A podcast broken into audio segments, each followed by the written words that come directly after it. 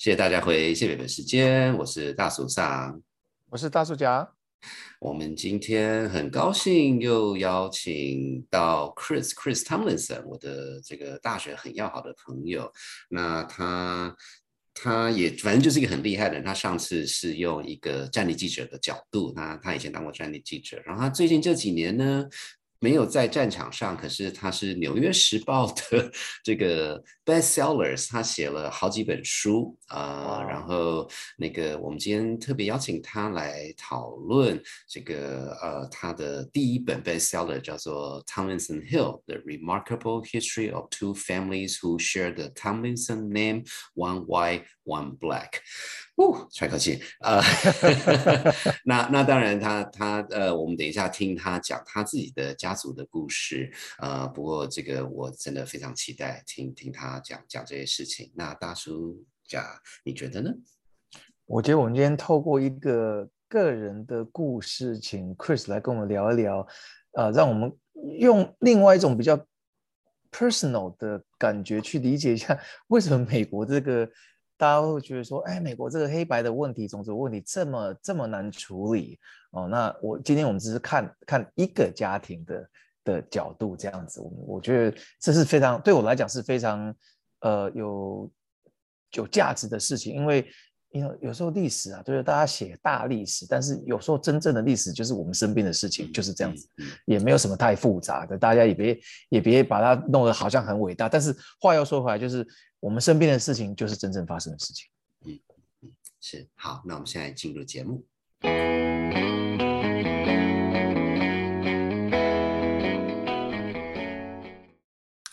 Hey everybody, we are so lucky to have Chris join our show. He's an old friend of mine, but more importantly, he, you know, he has stories. Uh, Chris, would you please say hi to everybody? Hey everybody.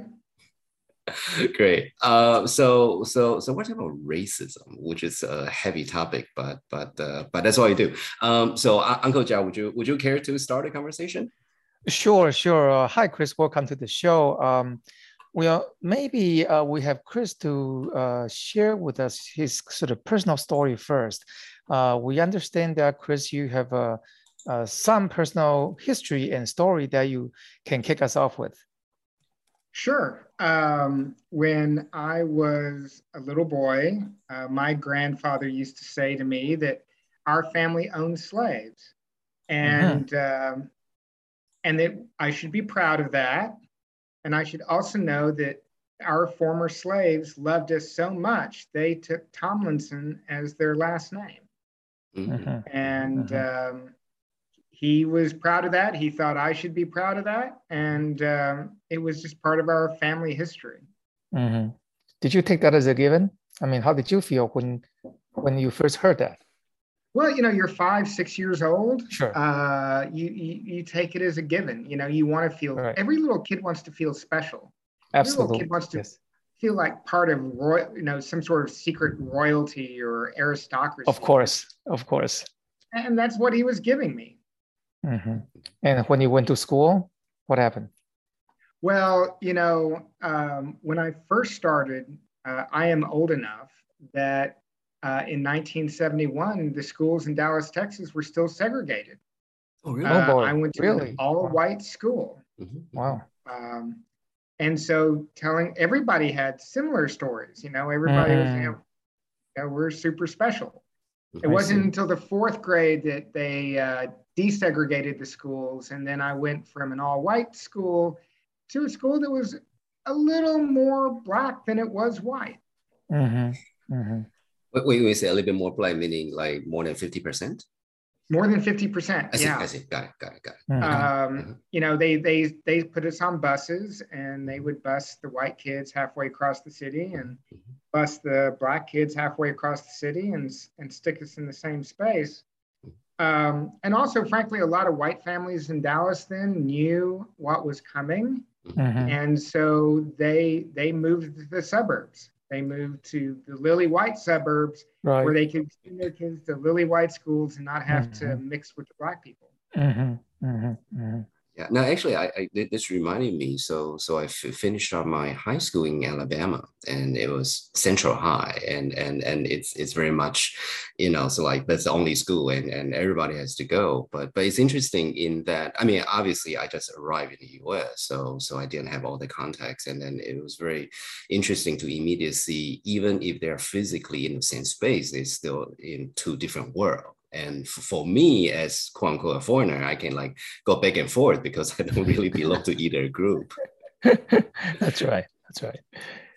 Well, you know, and and you know, since you and I went to college together, uh, Uncle San, um, we uh, we're not that far off in age. Mm-hmm, so mm-hmm. you know, you were probably one of the few Asian kids in your high school in Alabama. Yes, uh, I, actually, uh, there are three. there are a total of go. three, and and and and we we move in different circles. so so wow. yeah, yeah. Well, well, I mean, you know, so sort of, sort of going, going, going, going into your story, and and you know, as we mentioned earlier, uh, Chris wrote, wrote a, a New York Times bestseller book on on uh, on this topic, and and you know, sort of from the outside or not not necessarily outside you know i mean if you read study history you live in the us you know racism is bad right? You know nobody would say would say otherwise. But but but how how, how did you come about writing the book and sort of this personal journey? So so what, what what's the genesis as it were well, you know, it really started in fourth grade. Mm. Um, I'm sitting in the classroom, and the teachers are struggling to try to get the, the, the black kids and the white kids to get along and talk to each other.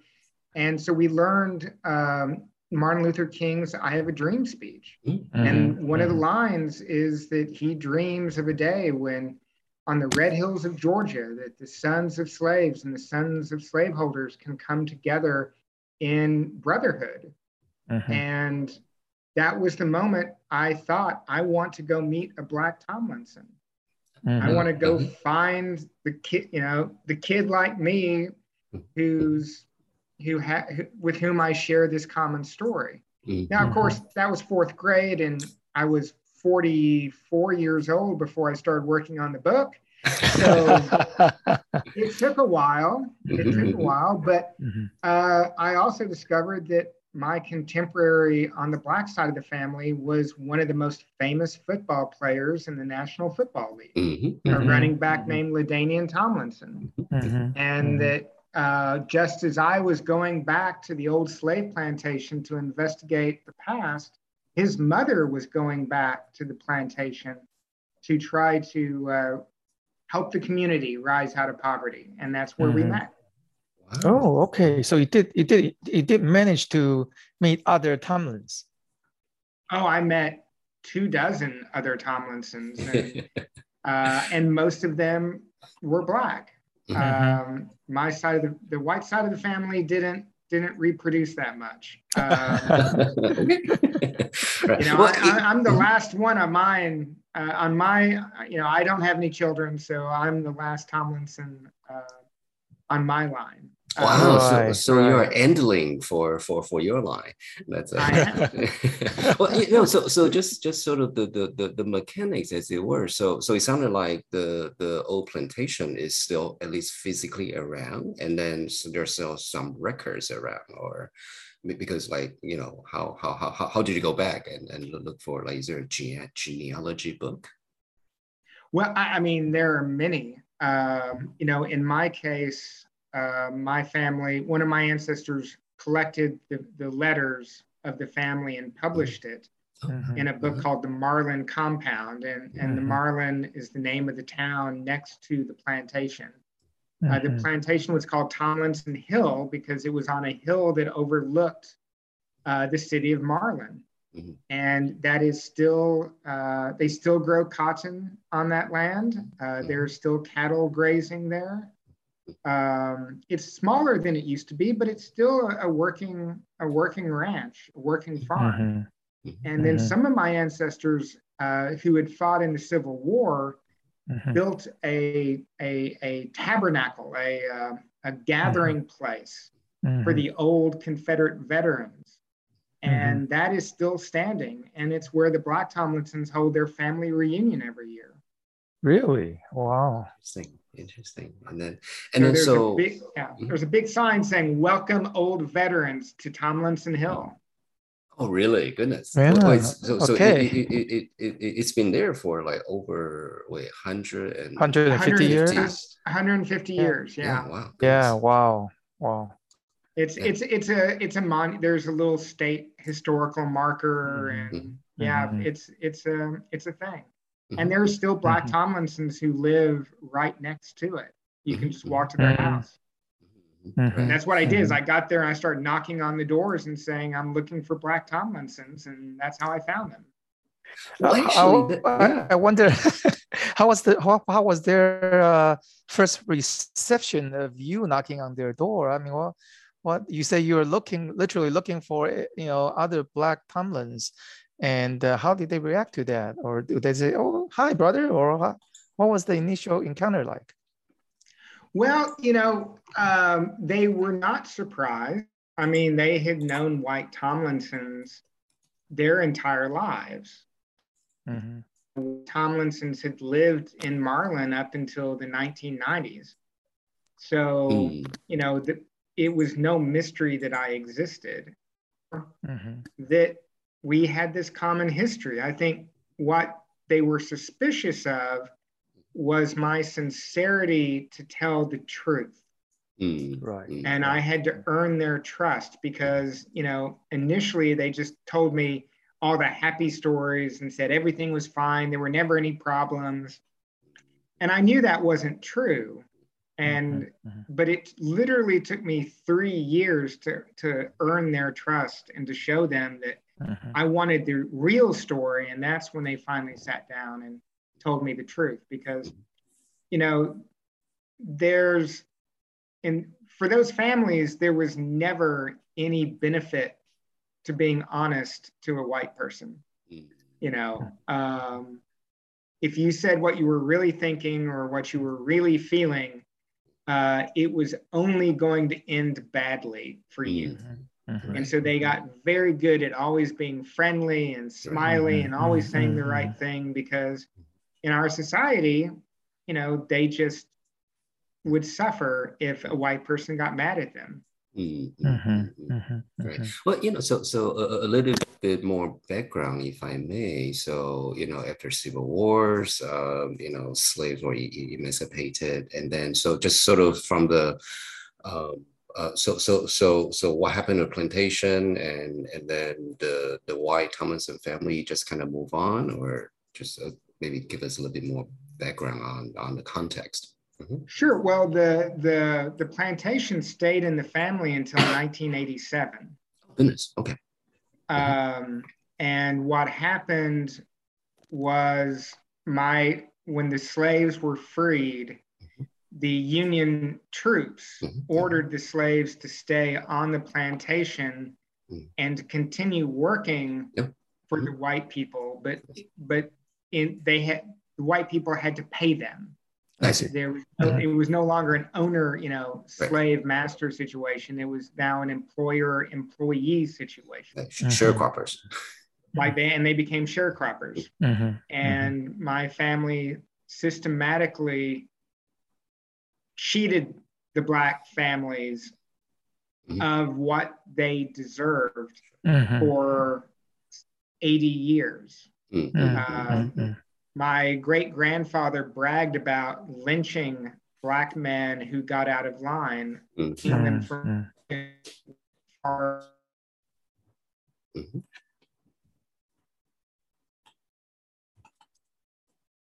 up at my family's house and then rode off to um, to lynch people, to kill people. Mhm. And that's how they maintained their social control. Mhm. Sure. Mhm. Sure. Right, right, right. And then, and then, so, so, so, so that being a context, it I think is very helpful to, to, to understand why, why it took. I, I'm surprised it took only three years to for this, you know, a long historic wound to to kind of open up to you. Um, it, it, may I ask if you did, in, in your own estimate, like, like it just your your your heart eventually they they see your heart or like did you do anything and what was the turning point as it were well i think you know like any good reporter and mm-hmm. i am fundamentally a reporter not a mm-hmm. historian. Um, i would go gather facts. I would go through the old newspapers. I would go through the old books and the documents at the courthouse and i would find things that said, oh, my family did something bad, or I found the marriage certificate of the early Black Tomlinsons just after emancipation, right after they became free. They immediately got married, and I found their birth certificate. Mm-hmm. So I could take copies of that birth certificate to them, and I would take copies of the newspaper stores and say, hey, I know this bad thing happened mm-hmm. mm-hmm. and i really want to know the truth will you will you mm-hmm. help me mm-hmm. and, and and when they realized that i really was investigating i really was digging mm-hmm. then they they and, and, you know and i was a reporter for the associated press in austin at the time so mm-hmm. they could see my news they could see my stories i wrote in the newspaper right right you're legit yeah and, and so it, it you know, I wasn't just another White. Tomlinson mm-hmm. trying to mm-hmm. do a version of Gone with the Wind for mm-hmm. my family. Mm-hmm. Mm-hmm. Gone right. for the Wind, right. of course, being that great film about the Civil War that is yes. deeply, deeply racist. Yes. yeah. So then, how do you um, how, how do you sort of even personalize the process? I mean, you know, you went through knocking on the door and then you were able to sort of convince them that you're interested in the truth and you dug up a lot of facts that are relevant to them and to yourself. And what, what did you have to do next in your own personal journey? Uh, if there's some sort of reconciliation, if that could, if I, if I can use that word. Sure. I mean, um, you know, I wouldn't use the word reconciliation because mm-hmm. you know we were strangers. Mm-hmm. mm-hmm. They didn't right, know right, me. Right, I'd never done anything to them. They had never done anything to me. Mm-hmm. Um, I dealt mostly with elderly people who mm-hmm. were happy to have someone keep them company and listen to their stories. Mm-hmm. Um, and you know, it's at one point I had a film crew because we made a documentary film to go with the movie. And so bring in a film crew to film them that makes them feel special. Um, and then I have to start writing. You know, mm. I have to start putting the stuff together. And then I take the chapters to them and say, okay, here's the chapter we talked about. Mm-hmm. You know, please correct my help me correct the mistakes. Mm-hmm. Mm-hmm. And I think just as many of them said, as, as one thing I kept hearing over and over again is I have waited my entire life mm-hmm. for someone to to to tell to who wants to know the truth. Mm-hmm. mm-hmm. mm-hmm. You know, mm-hmm. I've waited all my life for a white Tomlinson to treat me with respect and and express regret for what happened to my family.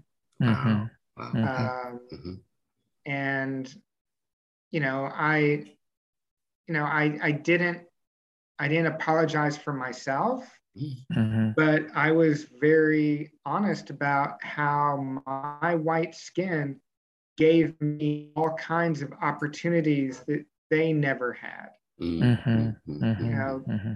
they never had a chance to go live in europe they never had a chance to travel the world they didn't get a chance to go to college.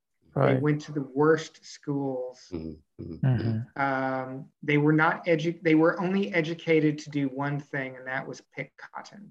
Mm-hmm. And if they wanted to learn anything else, they were told no, mm-hmm. and and the white government would not educate them to mm-hmm. do anything else. Mm-hmm. And so, for them to realize that their stories mattered you know that was that was important to them mm-hmm. well you know that's a very mm-hmm. I was going to say that that's a very interesting point because most people, I sincerely believe most people who walk around in the states now consider themselves not, you know, not not a racist, of course, uh, and and so you know you were just saying that it seems to me that there is sort of a, a institutionalized uh, system that that was in place to sort of keep the status quo going, so to speak, to you know educate people so that they can do field work or pick cottons and whatnot, and not to aspire to higher goals or or even other goals. Mm-hmm. So to that extent, you know, it's kind of uh, you know interesting and, and revealing to me anyway that there's a lot more than sort of personal bias at play here and there's is actually an entire state or even an entire country so to speak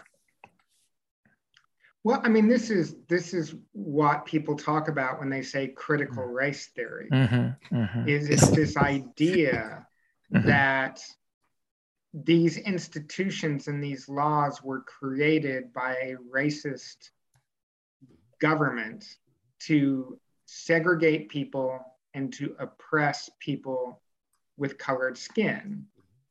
Mm-hmm. And um, while we've had the Civil Rights Act of 1968, mm-hmm. there are still lots of things baked into this system mm-hmm. that we need to get out of it. We mm-hmm. need to extract. Mm-hmm. And critical race theory says that's what we need to do. Uh, people hmm. think it's a long time ago. You know, one woman I interviewed knew her grandfather who was a slave. Mm-hmm. I know someone who knew someone who was a slave. Mm-hmm. That's not that long ago. I was right. born in 1965. Mm-hmm. At the time, it was it would have been illegal for me to marry my wife who was born in India. Mm-hmm. Mm-hmm. It, it, it, it, it was not that long ago, and we still have all these things baked in to our society that we need to fix. And, and that's why we now talk about it's not enough to not be a racist. Mm-hmm. You have to be an anti racist. You have right. to actively go out and try to fight racism in society. That's what counts. Mm-hmm. But if you're just coasting along, enjoying the system as it is now, uh, mm-hmm. even though it's racist, because it benefits you, you don't care. Mm-hmm. Well, mm-hmm. that's not enough. Mm-hmm. That's not enough. Right, right, right. Yeah, yeah. No, I, I, I, I think, I think again, you know, it's, it's, it's a. Uh, it's not disconnect, but I think on one hand, rationally, it makes a lot of sense. But just sort of at an intuitive level, sometimes it's it's it's it's it's having to remind myself all the time, and and sort of sort of sort of you know being ethnic Chinese, you know, education attainment is a big thing. And then so so sometimes when I talk to somebody who is quote unquote undereducated, I just have this visual reaction it's like, why are we having this conversation? But then some sometimes, not always, sometimes people are just rude, but other times it's like, you know, they have a very different background. You know, mm-hmm. the, the fact that, you know, they even finished high school is frankly, if I were in their shoes, I, I, I don't think I could make it that kind of thing. But uh, mm. but but in any case, um, I, I do I do you know be, be, before be, before we kind of talk about the larger picture, I Chris, I, I do want you to to kind of share with us. I mean, obviously you you you work with the the the, the older generation of the Black Tomlinson. So can you talk a little bit about the Black Tom Tomlinson side of things today, I mean, uh, obviously you alluded to, you know, one of the biggest NBA player, uh, uh, NFL player, I should say. Um, but usually that's the exceptions. But but you know, talk, talk about that, of course. But but like like what where where are we today? Uh, with the- sure, I mean, like LaDainian Tomlinson. Um, you know, he is retired now from American football but he is a commentator on the NFL TV network. Sweet. He made $60 million uh, nice. uh, off of his uh, NFL contract alone, and that doesn't count the tens of millions that he made from Nike because he was the face of Nike for five years. Oh, good for him. Um, you know, and that is the success story. He bought his Mhm. mom a house. He bought his Mhm. mom a Bentley. Um, Wow. his mom's very happy. Yes, Uh, of course. But you know, his, you know, while he was playing football, uh, his father became addicted to opioids. oh, Mhm. Uh, was injured. He was he was a he was a builder, and he was injured on a job site. Broke his back, and so the doctors prescribed him uh, opioid drugs. you Right, know, right. OxyContin, and he Mhm. became addicted to the OxyContin. Mm, mm, and um, and sold everything he owned and was basically living in a shack and okay. barely taking care of himself and and he refused to allow LaDainian to take him to rehab Mhm. um, and you know LaDainian was trying to save him when he was in a car accident and died Oh, I'm so Wow. sorry. and Uh-huh. and that is one of the great tragedies Mhm. uh, in for LaDainian is that he had all the money and all the fame, Mhm. but he he couldn't help his father. Mhm. Uh, his father was out of reach because of Mhm. uh, this drug addiction, which really wasn't even his fault. Mhm. Um, so you know he's got a cousin named Coco who um, is a nice young woman. Um, and while her son was playing high school football, she had to work as a guard in a prison. Oh, goodness. Okay. And she hated it. She just hated working in the prison. Mhm. But uh, it's what she needed to do to support her son, who went on to become a football star like his uncle. Oh, good for Nice. him. Uh, I mean, not as not as big a star, but you know, he got a he got a college scholarship. Okay. So he's There- still in college now, or? No, no, he's graduated. I, I've Mhm. I've lost track what happened to the son, but Mhm. uh, but there's also Stephen Tomlinson who lives in Austin, uh, not far from where I live, and he went to prison. Uh, he was an armed robber. Uh, goodness. Did 10 years, got out, Mhm. uh, became a used car salesman, and eventually uh, started his own business uh, in construction. And now he's, you know, making good money in construction, but he's also making good money as a part-time rap rapper. Oh, wow. Really? Versatile. Multi-talented, my goodness. Um, you know, so I mean, it's it's you know, it's these are the lives like Mhm. any other lives, and this is the and this is the mistake that too many white people in America make is they somehow think that the color of, your skin Mhm. somehow fundamentally decides what your personality and your future and how Mhm. you're going to behave and Mhm. Mhm. and you know the truth is that you know uncle Jia and i could have more in common genetically than me and another white person i mean that Mm. that's how that's how little Mhm. your genes how few of your genes make up the color of your Right. skin and your physical Right. appearance it's actually quite tiny Mhm. Right. uh, and yet we we assign our physical appearance so Mhm. much importance when Mhm. genetically it means nothing. Mhm, mhm, mhm. You know, Chris, we have we have a few more minutes left here, but we hate to let you go uh, uh, so quickly without having you comment on, you know, what you see uh, outside the U.S. in terms of, you know, sort of non-American brand of racism. What's what's out there? You know, we sometimes, you know, all three of us have U.S. Uh, backgrounds, so we think of it as somewhat, you know, not uniquely American, but it's, is part of the, our history.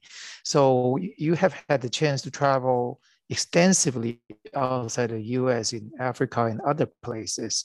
You know, share with our, you know, with us your thoughts ab- about, you know, possibly, you know, the kind of racism or different brand of racism you see outside the U.S. Sure. I mean, I uh, I was a foreign correspondent for the Associated Press. Uh, I've covered nine wars over 14 years, um, and almost every one of them had an ethnic component to it, some form Mhm. of bigotry. And so Mhm. I, I tend to talk more about bigotry than I do racism, you I see. know, because, Mhm. you know, human beings divide themselves up. Um, we, we, we create an us and them and that can Mhm. be based on anything. Uh, I remember being in Mogadishu covering the, the, the clan fighting in, in. Somalia. Mhm. And Somalia is one of the mo- most homogenous countries on the planet. There's almost no difference in, appear- in appearance. mhm, mhm. There's no difference in language. There's no difference in religion. And they divide themselves up not by subclan, Mhm. but by sub subclan, which my means goodness. that Mhm. Mhm. your subclan basically depends on who your cousins are. It's based on your cousin Right. group. I see. Right, Mhm, right. And they have deep, horrible bigotry and Mhm. hatred, mhm, depending on which sub subclan you're a member of. And Mhm. certain sub subclans are considered superior and others are inferior. And Mhm. it's almost a caste system. Mhm. And Mhm. so, you know, in America, we made it easy. It's all about the color of your skin. Right, right, right. You go to Rwanda, or you go to Yeah. Sudan, or you go to Somalia, or you go to Afghanistan, even, or Iraq. They're still dividing themselves up and they're still hating each other just as much. They're just finding Mhm. different ways to do it. And, Right. and, and the thing is, we have to be taught mhm, mhm. that hatred. It does not Mhm. come naturally. Mhm. True. It's a, it's a, it's a construction of society Mhm. where we have to be taught who is the who is us and who is them. Mhm. Who must we hate? Who Mhm. must we love? Mhm. And if we just think about it a little bit, it, all this can be overcome. Right, right, right. Well, you know, on that note, really appreciate Chris sharing this very personal story, and uh, and and you know, I think this is obviously an issue that we're all dealing with on a on a daily basis throughout the world. But but I I I- very much appreciate Chris ending this on the hopeful note that Yes. knowing what it is and you know here are the things we can do and it's i suppose it's part of human condition that uh, you know we continue to strive to make the world a better place so anyway so again thank you so very much for chris for coming to our show and uh, i hope uh, we can get chris back again you know because he clearly has many good stories thank you bye bye Thank you. Bye bye. Thank you.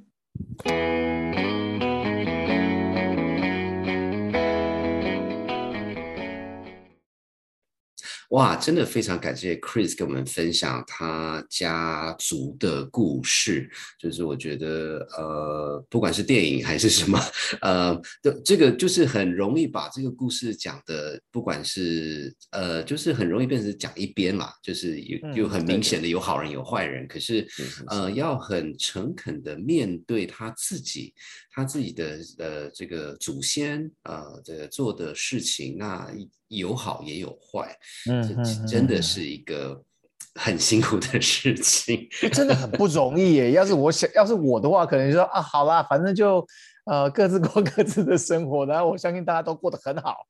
是是是是是，就是 happy ending 这样子。是是呀呀呀！而且我觉得，呃，他他有讲嘛，就是呃，这种这种，因为种种族在不要说是美国而已啦，全世界都是有它的复杂性。那而且它又是以一个呃呃那个黑奴的拥有者的后代的嗯角度来做这件事情，我完全可以了解这个黑人那一边的人说：“你谁呀、我为什么要信任你？你的祖先已经搞我搞了几代了，到嗯现在我嗯凭什么要跟你讲任何事情？是啊是是呀，这一点我真的是非常佩服他。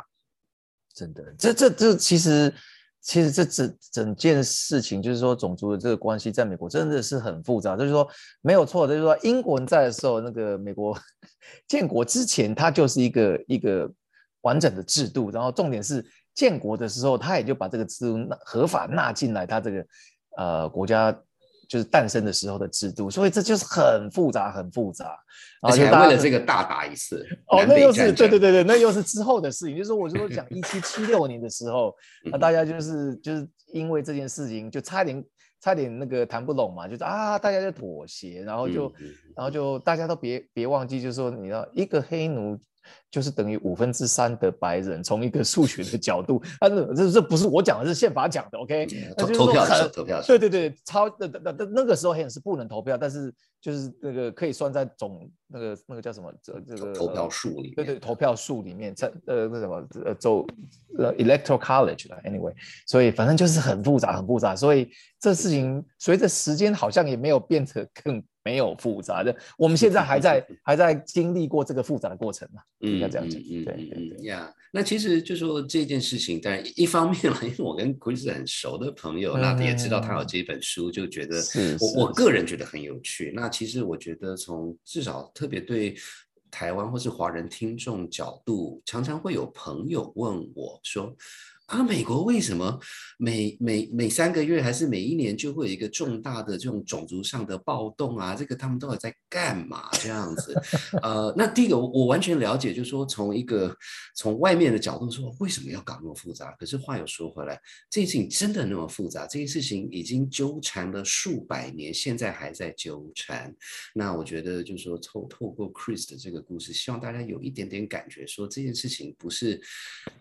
不是不是不是一句话就能解决的，不是说我就给给给你一些钱哦，还是怎么样？那个这个是这个这个这个是这种几代的哦，你的祖父对我的这个曾祖父怎么样？我的神又跟你又怎么样？这样子，就套去回到台湾的现实，说不是一个可以国赔就解决的事情。对对对对，就是不是就因为有时候把它弄成国赔，又又产生另外一个问题，就是说。啊，都给你钱了，还要怎样？这、这个、这种态度有时候也会就是有点二次伤害啦。所以这真的是一个很复杂，就是有点大家真的要透过透过很多种不一样的方式，就是把这个历史大家好好的 再梳理一次。然后呃，就是历史有时候是真的是很多面向的，也没有不一定是谁对谁错，但是要弄到一个大家能够找到一个。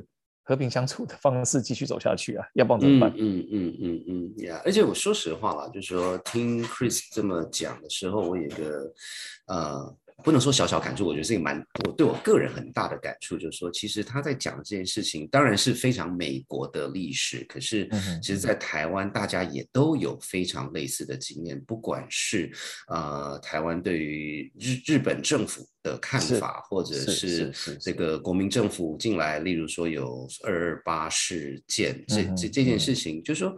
人家三百年到还到今天还是吵成这样子，所以 如果 所以所以呃我我呃我不是讲对或错了，就说就说将心比心，呃很多人对对于日本政府或者二八还是有那么深刻的感觉，其实是同样的道理。那那那不过话又说回来，呃就是我觉得至少在 Chris 的这个这个例子里面，我也。很高兴，或是当然，第一个就是觉得我我这朋友太厉害了，呃，另外一个另外一个是说，我觉得，嗯，这个是经过历史的沉淀，大家对于这个历史真正面目啊，很多不同面向的反省，嗯，这个是这个是不是我们应该走的路，而不是而不是讨论国赔。但是国赔是最最容易量化的东西啊，大家喜欢讨论国赔啊，对，是是是，可是那那这关就过不了，我我这是我我这我也同意，这我也同意，这我也同意，对对对对，所以所以我觉得就是很多很多历史上，嗯呃我呃我我我其实我我自己念过历史系的课，我我没有我没有历史学位哈，呃可是历史上有一句话很有名，就是。它还是英文嘛？那个 history is not even the past，呃，它的意思就是说，历史虽然发生，可是历史对于现在跟未来的影响还是非常大。你不是说哦，一千年前发生的事情跟现在没关系，就是有关系。不是说过了就过了，其实它它还是在一直持续的它的影响一直在发酵。是是，确实是，是是确实是。呀，所以我觉得这个这个也希望大家听完这 Chris 故事，大家也想想看，那个你昨天做什么什么坏事，尽量跟他去道歉，就是这样子。OK，好，那那我们今天、打电话给老婆。呃，是是是是是是是是，呃，那我们那个呃，接下来下下个礼拜的，我们就讲一个蛮轻松的话题，我们又回到跟年轻人的对话，呃，是孰在想知道。那我们在讨论什么呢？就是最近因为疫情啦等等关系，大家都在忙什么事？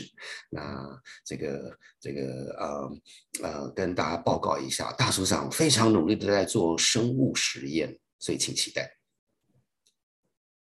OK，好，那今天就到这边了，谢谢，拜拜，拜拜。